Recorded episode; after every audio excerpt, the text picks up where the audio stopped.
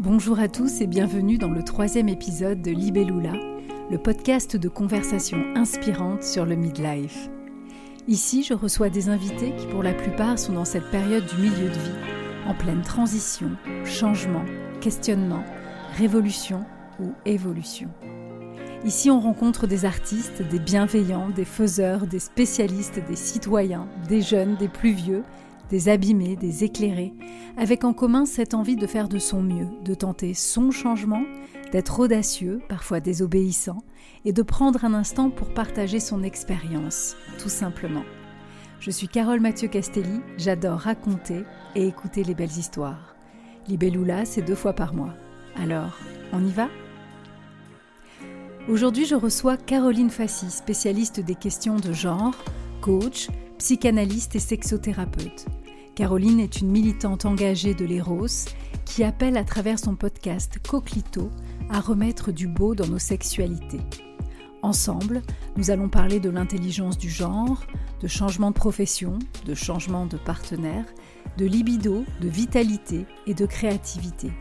Tout est lié. Que l'on soit en couple ou célibataire, Caroline partage quelques clés pour que notre sexualité occupe pleinement sa place dans nos vies d'aujourd'hui et de demain et nous rappelle que c'est toujours le bon moment pour s'intéresser à notre désir et à notre plaisir. C'est parti. Bonjour Caroline, comment vas-tu? Je suis émue de, euh, de, la présentation de ton podcast, du projet euh, Libellula, et j'ai des petits frissons partout d'avoir entendu euh, cette, cette phrase d'accueil. Je me permets de te tutoyer parce qu'on se connaît en fait depuis, depuis très longtemps dans une autre vie. Et ce qu'on a mis ici, c'est justement ces changements de vie, ces chemins de traverse. Donc en fait, on, s'est connus il y a 20 ans. On travaillait toutes les deux chez M6. Tu travaillais euh, dans l'édition, moi dans la musique à des étages différents, mais dans le même immeuble. et du coup, je suis impatiente de te poser plein de questions parce que euh, je suis avec beaucoup de, curiosité ton parcours. C'est aussi vraiment quelque chose de très positif euh, dans, les, dans les réseaux sociaux, c'est qu'on ne se perd pas totalement de vue. Et voilà, j'ai été très très intriguée par ton parcours et je suis euh, impatiente de te poser tout un tas de questions. Je voulais savoir, pour commencer, ce que représentait pour toi le midlife? Alors, vaste question, midlife, donc le, euh, moi j'entends tout de suite le milieu de vie, et peut-être euh, à un moment carrefour où euh, on a déjà appris à se connaître, peut-être aussi à mieux s'accepter, à moins courir après un idéal qui nous échappe, peut-être à être plus conscient de l'impermanence de la vie, et aussi un moment où on s'appuie sur des choses qu'on a construites alors toi, tu es en plein dans cette période, dans la quarantaine. Est-ce qu'il y a eu beaucoup de changements chez toi? D'abord, es très sympa parce que je, m'achemine beaucoup plus vers la cinquantaine que le début de la quarantaine. Qu'est-ce que je peux dire? Je peux dire que en effet, je me connais mieux et euh, j'ai conquis euh, de la liberté intérieure. Je me sens mieux dans mes baskets euh, finalement qu'il y a une vingtaine d'années peut-être. Et j'allais dire et en même temps, je doute encore de tout. Pour la partie que j'ai construite, en effet, je m'appuie sur un socle. Je pense à euh, euh, ma vie professionnelle, euh, ma vie de famille, mes enfants, les amitiés qu'on tricote dans le temps, une succession aussi de fidélité professionnelle. Même si on passe d'une boîte à l'autre, d'un statut à un autre, c'est là et bien là. Et puis quand même toujours une question de qu'est-ce que j'ai de mieux à faire pour être vraiment à ma place et, euh, apporter au monde ce que je peux apporter au monde. Wow. Tu parles justement de ce que tu peux apporter. Dans ton métier, tu rencontres, j'imagine, pas mal de personnes qui sont dans cette partie de leur vie. Quelles sont, en tant que sexothérapeute, les problématiques et les promesses que tu peux rencontrer dans cet âge? C'est souvent quelque chose qui est lié en fait au euh, désir. Où est-ce que j'en suis avec mon désir? Avec le désir avec moi-même, avec mon partenaire s'il y a quelqu'un dans la vie, que la, libido c'est pas simplement euh, se masturber ou désirer euh, se jeter sur le corps de l'autre ou que l'autre se jette sur son corps, c'est beaucoup plus vaste que ça. C'est souvent une crise existentielle très forte, c'est-à-dire que souvent en, en midlife, on a déjà un premier parcours professionnel sur lequel on s'appuie, qu'on peut être d'ailleurs en train de remettre en cause. Est-ce que c'est vraiment ce que j'ai envie de faire? Est-ce que ça correspond à mes valeurs? Est-ce que la façon de se comporter au boulot me convient? Et on a souvent fait déjà ses enfants, et nos enfants grandissent, et nos enfants, on en parlait il n'y a pas longtemps, toi et moi, arrivent à l'adolescence donc ils sont concentrés sur leur nombril. Ils sont plus du tout à vouloir être euh, avec nous tout le temps. Et puis ils se font les griffes d'ailleurs sur notre dos. Donc il y a quelque chose de OK, maintenant que j'ai construit ça, on est parfois en couple depuis un certain temps et puis euh, pris dans la folie de la vie et de, euh, et des productions incontournables du travail et de l'éducation de nos enfants. On a peut-être un peu oublié de s'occuper de son couple voilà, il peut y avoir des sujets comme ça. Mais je trouve qu'en filigrane, c'est la grande question existentielle de où est-ce que j'en suis avec mon désir de, vie, de vivre.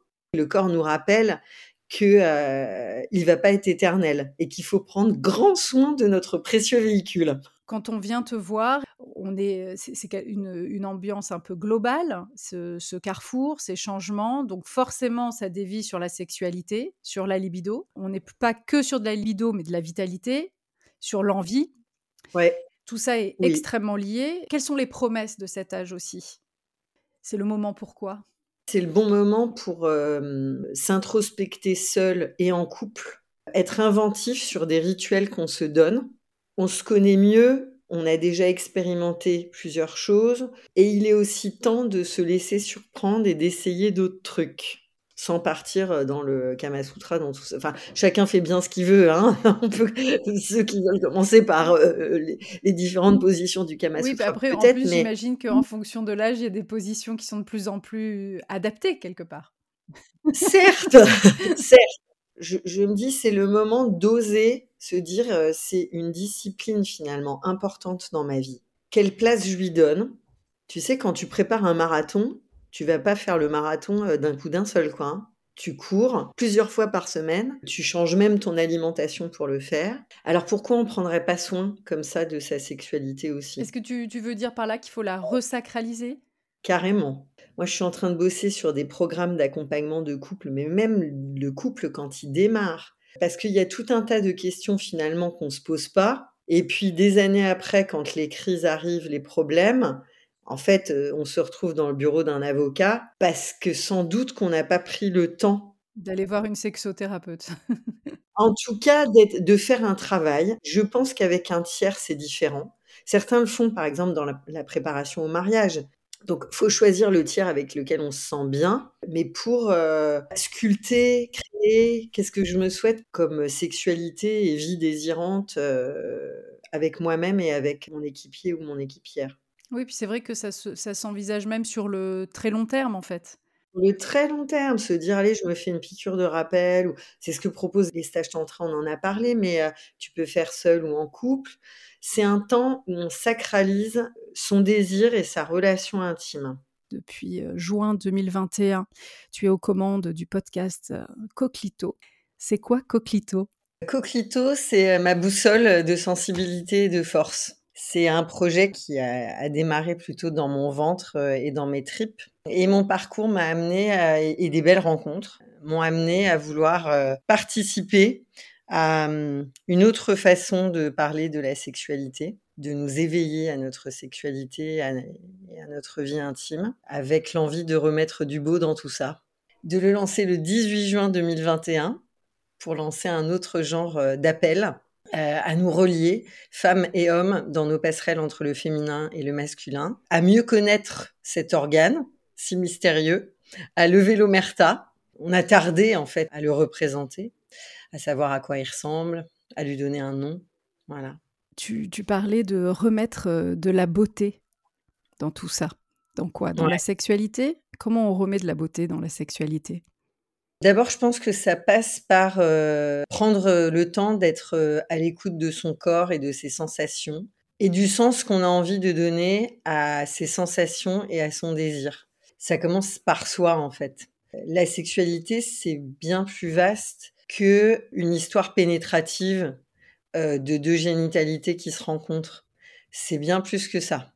Donc mettre du beau, c'est déjà euh, accueillir que notre barycentre, on a beaucoup parlé, pardon, je fais un petit euh, micmac, mais on a beaucoup parlé de notre deuxième cerveau, qui est notre ventre. Ben moi, je pense qu'on a un autre cerveau euh, central, donc notre, euh, que j'appelle moi notre boussole de sensibilité et de force, qui est cette zone, ok, des organes génitaux, mais bien plus que ça, c'est une zone de vitalité. Pour moi, mettre de la beauté, c'est déjà euh, réintégrer dans notre corps et dans notre âme que cette partie-là de nous, qui est tellement merveilleuse et qu'on a tendance soit à banaliser, soit à diaboliser. Donc, il va y avoir les religions. On va dire que certaines religions, certaines pratiques religieuses diabolisent cette partie de notre corps et le fait que nous soyons des êtres désirants euh, de nous-mêmes, de l'autre, de la nature, de ce qui nous entoure. On est coincé entre diabolisation et banalisation, et là, c'est euh, la médiatisation des corps, la pornographie de masse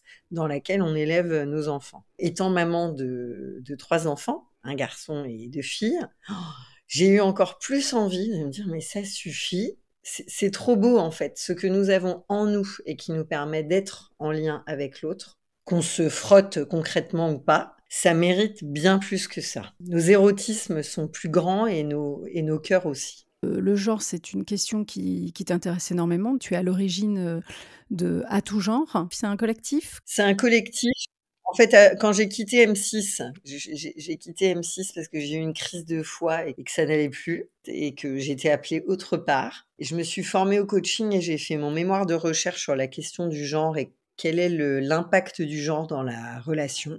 Et j'ai monté ma boîte qui s'appelle en effet à tout genre.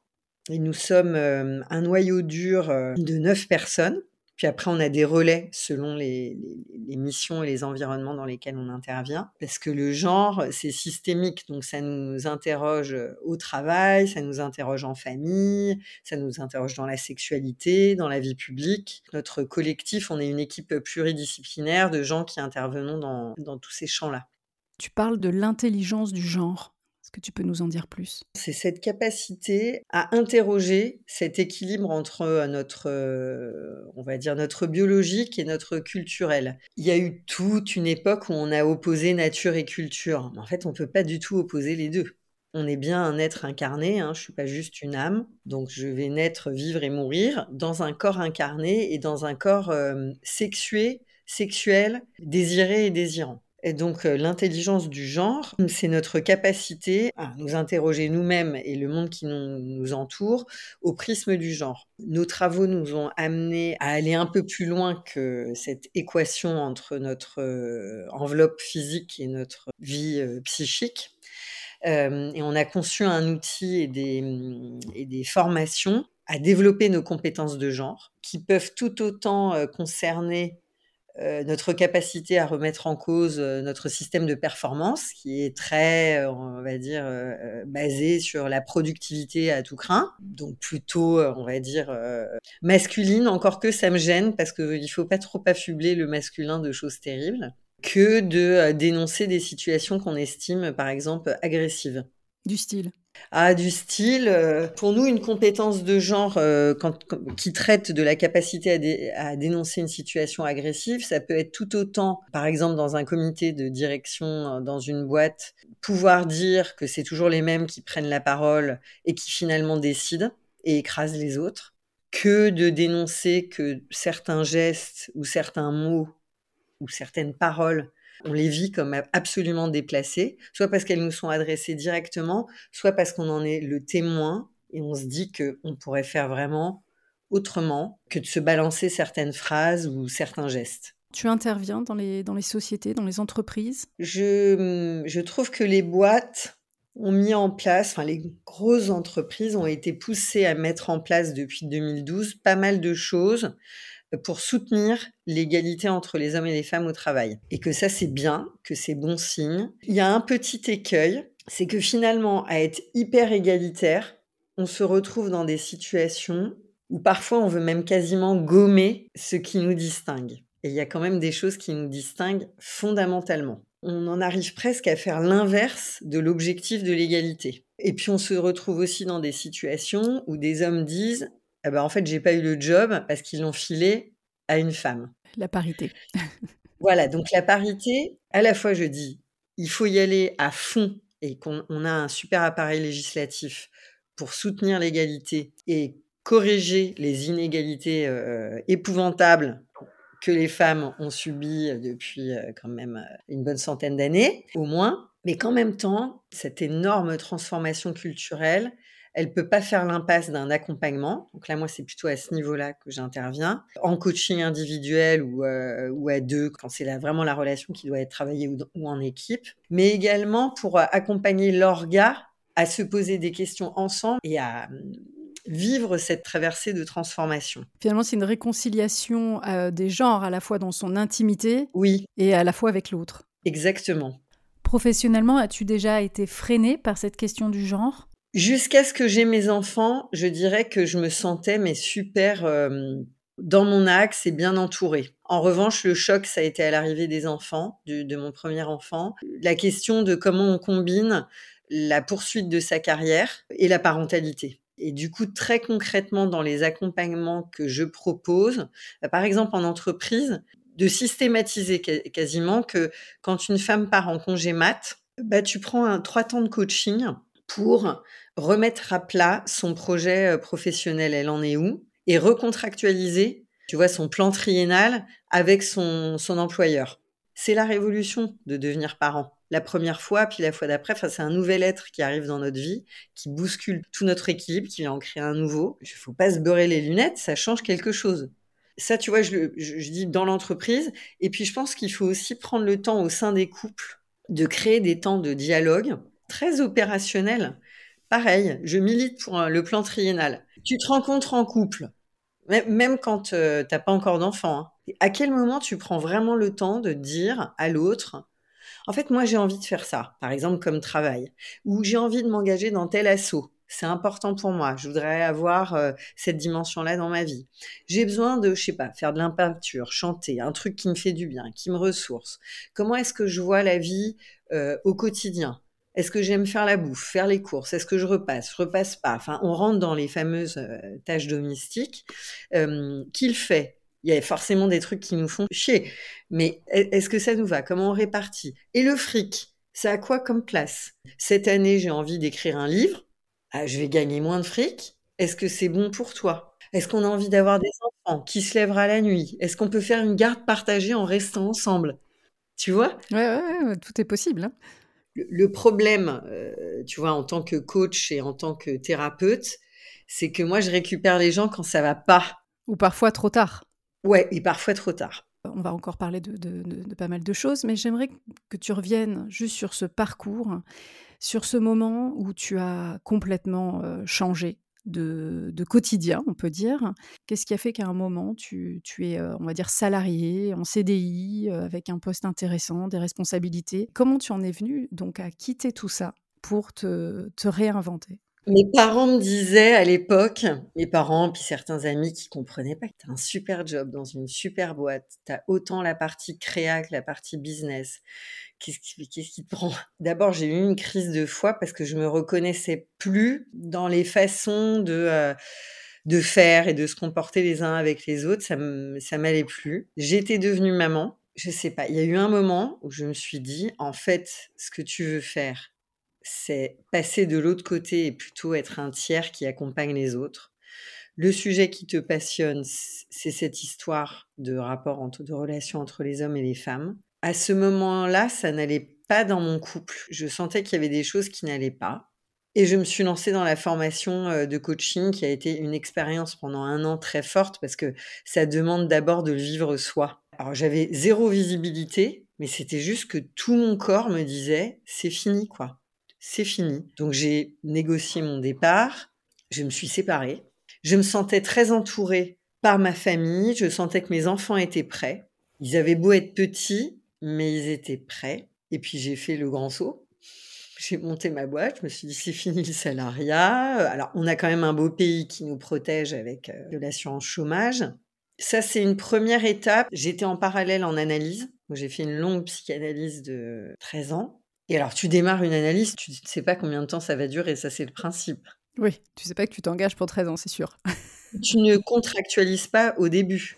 Ça m'a amené à un deuxième virage important, qui est la naissance de ma troisième fille. Enfin, de ma troisième enfant et de ma deuxième fille. Que j'ai eu à un âge avancé, puisqu'elle est née, j'avais 40, j'allais avoir 43 ans. Donc ça a été une décision longuement réfléchie avec le père de Diane, d'oser j'avais, j'avais hyper envie de ce, de ce troisième enfant, permettre que euh, une âme nous choisisse si elle avait envie de s'incarner là. Ça a été une, un autre virage euh, euh, très important qui m'a permis d'être beaucoup plus clair sur ta place. Ouais, exactement. Le coaching, c'était une bonne étape. En plus, c'était une belle école de coaching. ça, ça me rassurait. Mais au fond, j'avais envie d'aller plus loin, euh, de prendre ma part euh, sur euh, comment est-ce qu'on met du beau dans, notre intime et dans, nos sexualités. Donc c'était vraiment être une militante de l'éros. Comment on devient une militante de l'éros par rapport à ses, expériences personnelles, par rapport à justement son évolution, par rapport au, fait de, voir à quel point c'est primordial et central dans une vie? Alors, je pense que ma relation, la rencontre avec le, père de Diane a été un, choc des titans, parce que lui, c'est quand même un macho en rémission, qui avait créé un, collectif magnifique euh, d'indépendants qui font de la conduite du changement, qui s'appelait La Voix des Hommes. Ça avait fait bien marrer mon entourage quand je leur avais dit euh, je deviens associée à La Voix des Hommes. et, euh, ah, c'est parfait, un hein. peu comme équilibre. Énorme. Et donc, euh, ça m'a permis de m'incarner davantage dans ma souveraineté euh, de femme, de femme agissante dans la société, mais de femme aussi euh, dans, ma sensualité. Et en même temps, ça m'a demandé de, de faire un effort supplémentaire pour me hisser un peu sortir de moi et me hisser, me dresser. J'étais plus confortable en coulisses ou quand chez M6, c'était moi qui tenais les cordons de la bourse ça me rassurait. Là, ça m'a demandé d'être euh, dans ma relation avec euh, lui, d'affirmer davantage euh, ce qui est de plus sensible chez moi. Après, le chant, la danse. J'ai repris le chant, j'ai repris des, j'ai pratiqué la danse des saints rythmes, enfin retrouver des espaces plus corporels. Ça, ça m'a bien aidé à, affirmer ce qui y avait de plus sensible chez moi. Puis après, c'est des rencontres puis j'ai l'impression que plus je suis dans mon axe, plus je rencontre, euh, mieux je rencontre euh, et plus vite, tu sais, on se repère. Bien sûr. C'est phéromonal, ça aussi. Il y, a, il y a un algorithme naturel, en fait. oui, voilà. Et puis, il y a aussi faire plus confiance à mon intuition, à mon instinct. Euh, tu sais, prendre le temps. Tu as des messages qui viennent. Moi, je pense que je ne crois pas du tout aux coïncidences. Moi, je pense qu'on, si on veut, on peut dialoguer avec l'univers et qu'il a des trucs à nous dire et que nous, on a des trucs à lui dire. Et par rapport aux algorithmes, un autre truc qui a participé à, mon accouchement, c'est super tous ces écrans, toute cette technologie, ça nous rend service, c'est très bien. Et puis il y a un moment, c'est de trop c'est de beaucoup, beaucoup trop. Et ma bande passante, elle ne supporte pas ça. Et donc, euh, avoir besoin d'être dans, chercher, euh, pas désespérément, mais peut-être, à être dans une certaine qualité de lien. Oui, ça c'est aussi avec l'âge. On sait ce qui nous convient.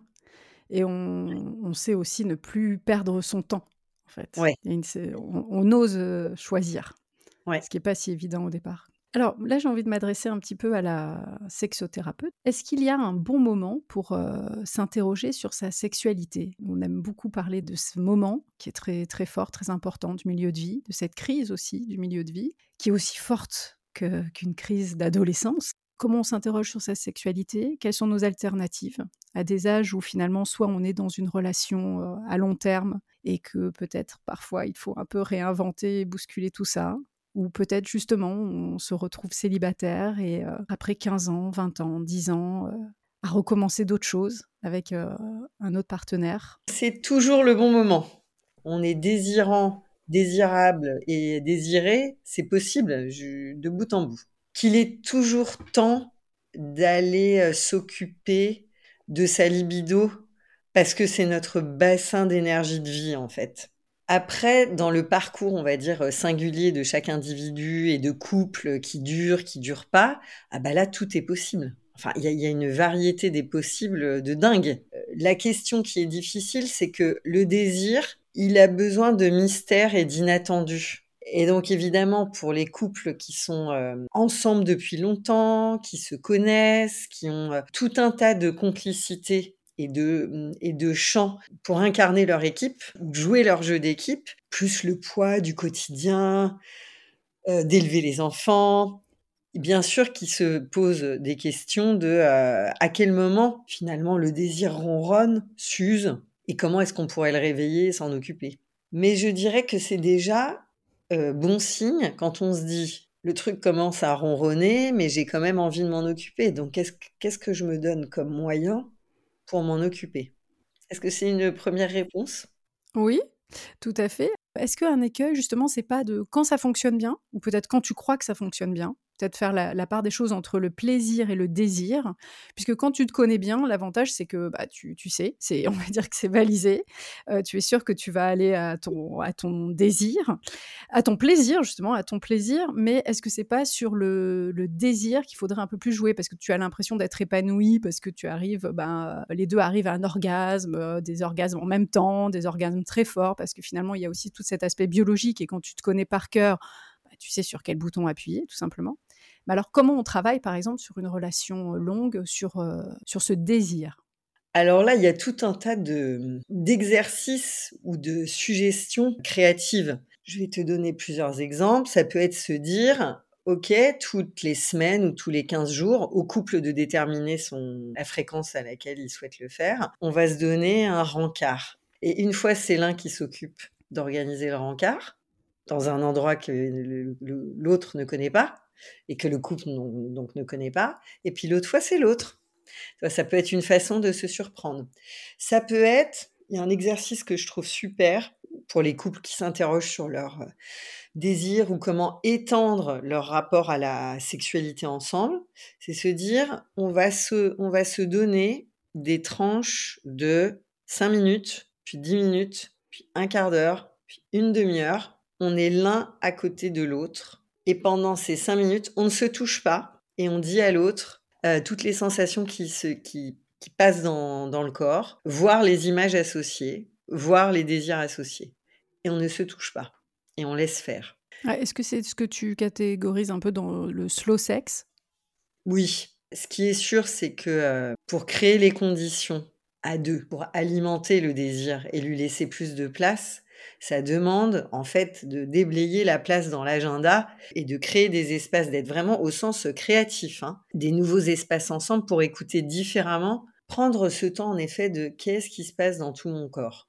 Ça peut être aussi quand le rapport sexuel démarre, donc, si les scénarios sont déjà bien en place, parce qu'en fait, on se connaît. Mais c'est valable aussi pour nos scénarios excitatoire avec nous-mêmes. Parfois, on a tendance à faire à tourner en boucle. En fait, on fait toujours appel au même scénario qui nous excite, qu'on ne dit pas forcément à l'autre. Hein. Notre petit scénario fantasmagorique, on sait très bien, on en a trois quatre qui marchent très bien et, c'est fantastique. Bah, c'est peut-être se dire là, il faut que je ralentisse complètement et peut-être que mon geste spontané, je sais pas, c'est de dire il a commencé à s'occuper de moi, il est en train de me faire un cunilingus fantastique. Donc je vais lui rendre, je vais équilibrer, je vais lui rendre l'appareil. Peut-être c'est là se dire, ben non, pause. Qu'est-ce qui se passe? De quoi j'ai envie? Qu'est-ce qui me vient? Éloge du ralentissement. Mais plus pour, euh, pour faire plus de place au désir. Sinon, on retombe dans cette sexualité génitalo-centrée qui vise absolument à avoir un orgasme.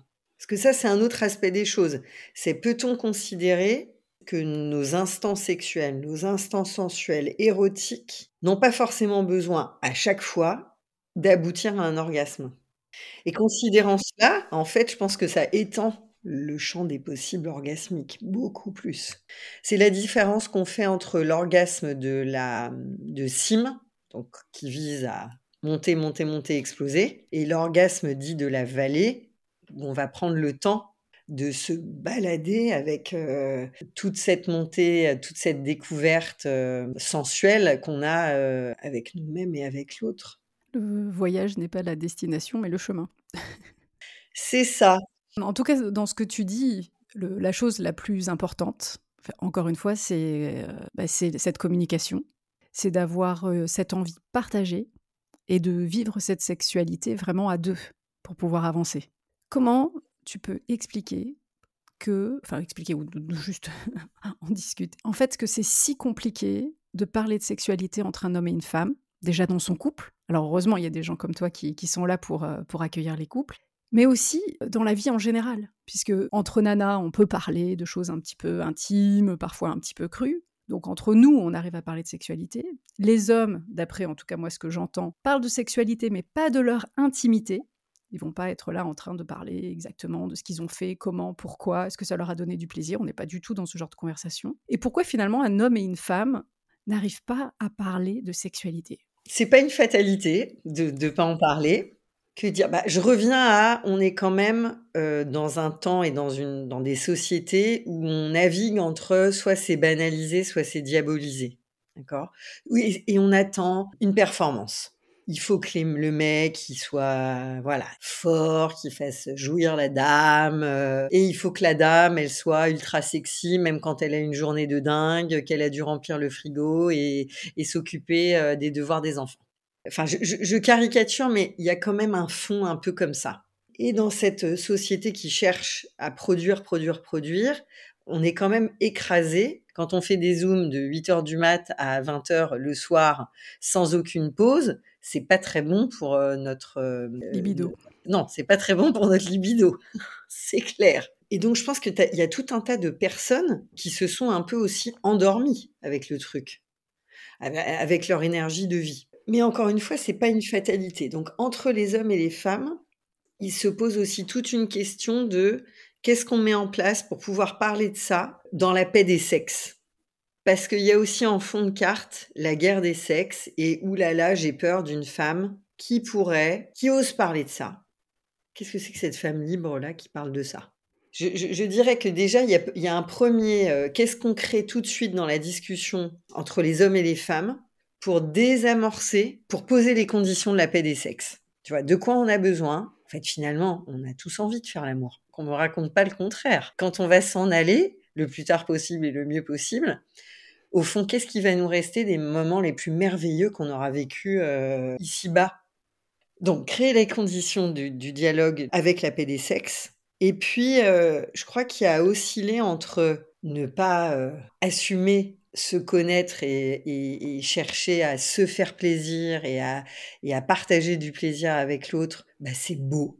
Et puis, interroger le sens qu'on donne à ça. Est-ce que j'ai répondu à ta question? Bien sûr. Bon, et, et se connaître soi-même. Et se connaître soi-même. Après, ça, pose plein de questions parce que c'est un peu l'ouverture de la boîte de Pandore, en fait, d'aller regarder le rapport à son intime, donc à sa sexualité, à ses relations intimes. Ça veut dire aussi être à l'écoute de ce qui a pu être blessé chez soi ou ce dont on est porteur, par exemple dans sa lignée. Il y a forcément des endroits qui ont été blessés chez les hommes et chez les femmes. Comment est-ce qu'on accueille ça? Euh, Qu'est-ce qu'on met en place pour le réparer? Soit avec l'autre dans la relation, ça se fait jamais tout seul. Hein. Oser être dans sa vulnérabilité auprès de l'autre, qu'il l'est aussi du coup, je crois que ça, ça peut changer pas mal de choses. Bah, c'est toujours encore une fois ce, dialogue, cette écoute et cette euh, générosité en fait d'écoute en fait, tout simplement, où on est loin de, euh, de la performance et on est, on vraiment envie de, de savoir qui on a en face, qui on est déjà évidemment, mais aussi de savoir qui on a en face, avec toute sa, sa complexité. Ouais, dans l'altérité dans l'altérité, parce que le couple, c'est tellement, enfin, c'est un travail du quotidien. C'est-à-dire que même quand on se connaît, même quand on a construit un socle, qu'on a confiance et tout, c'est un travail du quotidien parce que euh, euh, le désir, c'est tellement délicat et fragile. On est saisi par le désir qu'on peut avoir de quelqu'un d'autre. ça, ça arrive bien sûr. Qu'est-ce qui a à être dit ou pas dit en couple? Parce que va se poser toute la question de, du rapport à l'exclusivité. Est-ce que ça me gêne que mon euh, équipier ou mon équipière, en fait, elle surkiffe quelqu'un d'autre? Qu'est-ce que j'autorise? Est-ce que c'est l'ordre du fantasme et c'est OK pour moi? Ou est-ce que euh, moi, ça me renvoie à mes angoisses d'abandon et je veux surtout pas imaginer un seul instant que euh, dans la boîte à fantasmes de mon partenaire, il y a des invités mystères quand il est avec moi? On est capable de parler de ça? Ou est-ce qu'on se beurre les lunettes et on veut surtout pas en parler? J'ai pas de réponse à la question. Hein. Non, mais il y en a pas. Hein. Je pense que c'est une discussion, hein, tout à fait. Je rencontre tout un tas. Il y a tout un tas de formules possibles en fait. À chacun d'inventer son sa formule ou son et son plan triennal. C'est quand même se dire on s'aime, on s'est engagé, on s'est promis des choses, mais on sait très bien que ça bouge. Et heureusement d'ailleurs que ça bouge parce que sinon c'est mortifère. Et à quel endroit, quand ça bouge de trop, ça me fout la trouille Est-ce que je suis capable d'abord de me l'avouer, de discuter avec mon ego d'abord, pas tout de suite de plaquer à mon partenaire et à l'entité couple à laquelle je participe, est-ce que je peux prendre le temps de euh, m'introspecter pour me dire, bon, alors pourquoi ça me met dans un état comme ça, ce truc?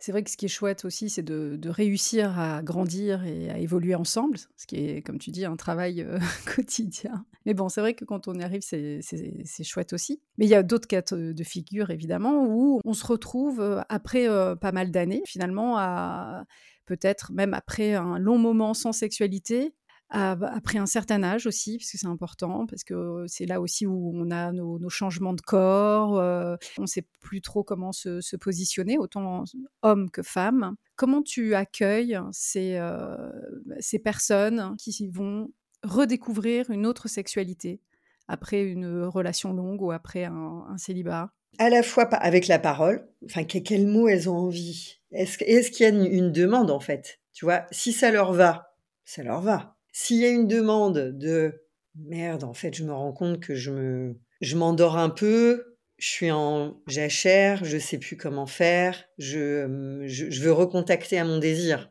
D'abord avec moi-même. Euh, par la parole et par des exercices aussi euh, physiques où le corps est engagé. En fait, en sexo, j'accompagne aussi en engageant le corps parce que euh, parce que c'est bien de lui dont il s'agit aussi.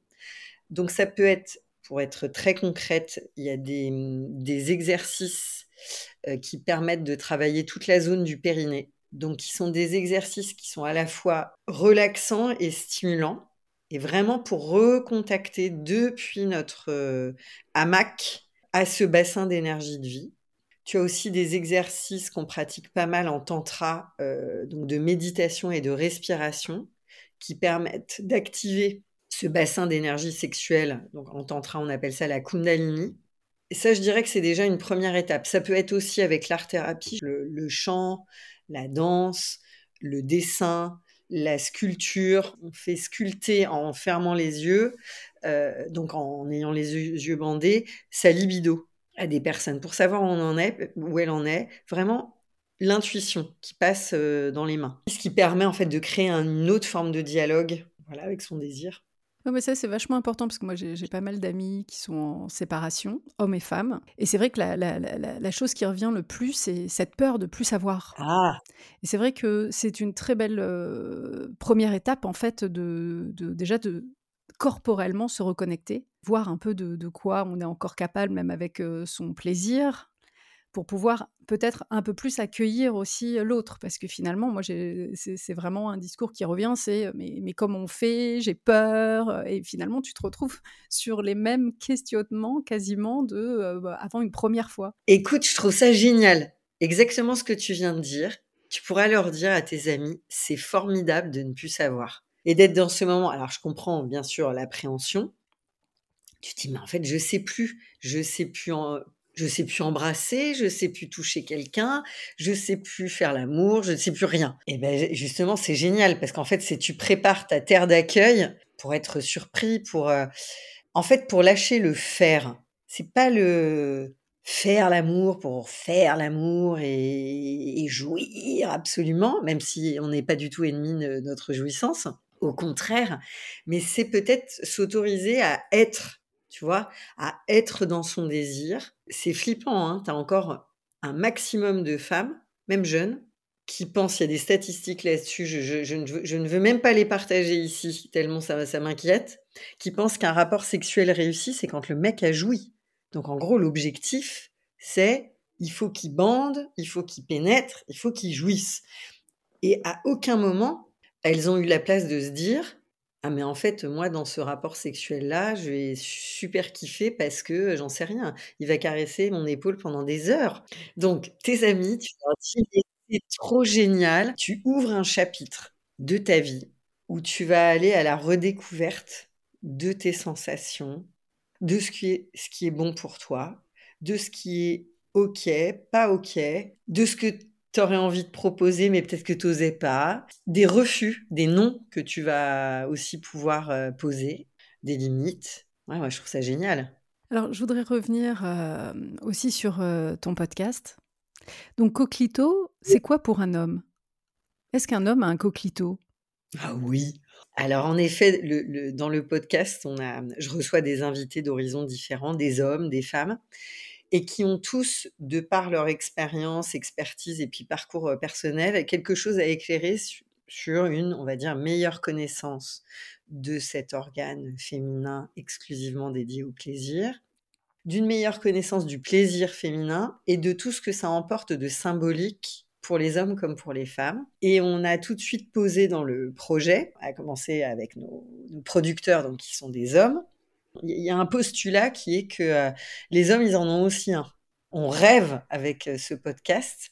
On a à cœur de permettre aux femmes et aux hommes d'aller à la rencontre de cet euh, organe qui est intérieur-extérieur. Donc il y a sa part de mystère qui est enchevêtré à, d'autres organes intérieurement, qui palpitent, se gorgent, explose, se pose, donc qui s'installe horizontalement et puis qui se dresse verticalement.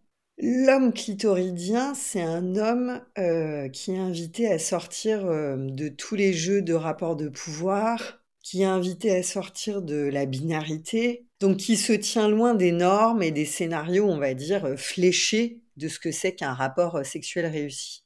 Donc c'est un homme qui est aussi capable de remettre en cause sa posture virile. Ah, ma mission, c'est de bander bien fort, de la choper et de jouir. Voilà. Ok, très bien.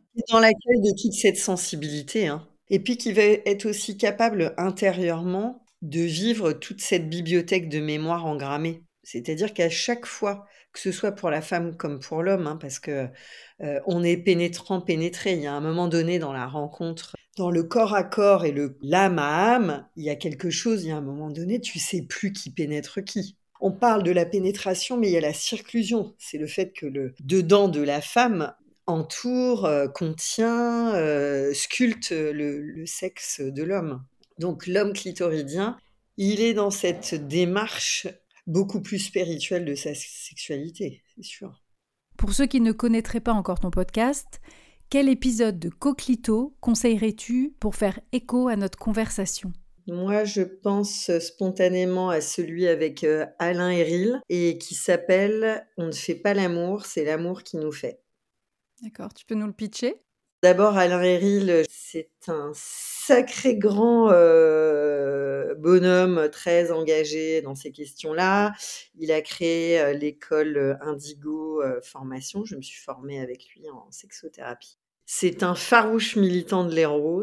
Je trouve que c'est un homme qui ouvre des voies pour euh, s'occuper du féminin et pour permettre aux hommes et aux femmes, et donc à notre façon de fonctionner ensemble, d'accueillir davantage le féminin, de rééquilibrer, on va dire, même le féminin et le masculin. Il a une culture euh, immense, donc on apprend beaucoup de choses dans cet euh, épisode, et il a une voix torride mais alors tellement torride.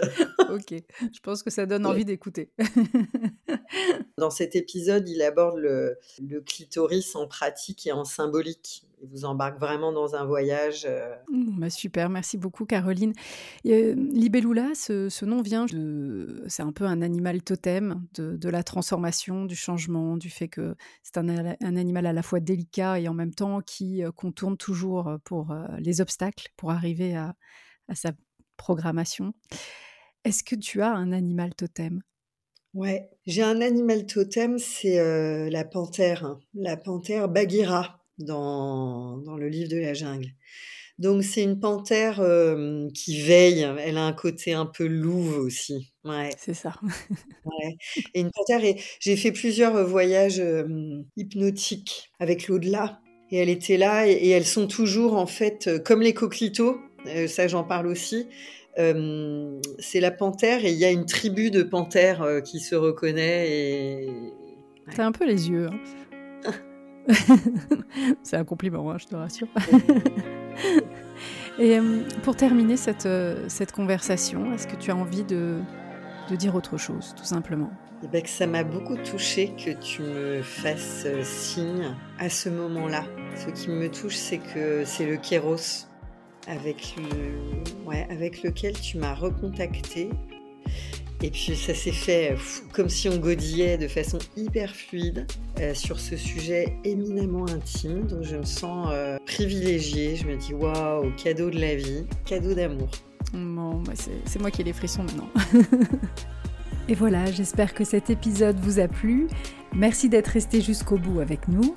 Je vous mets plein d'infos en link si vous voulez approfondir le sujet avec Caroline.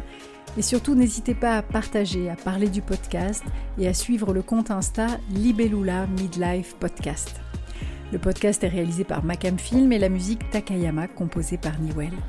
Je vous embrasse et j'espère que vous allez passer un bon moment à expérimenter les conseils de Caroline en duo ou en solo. À très vite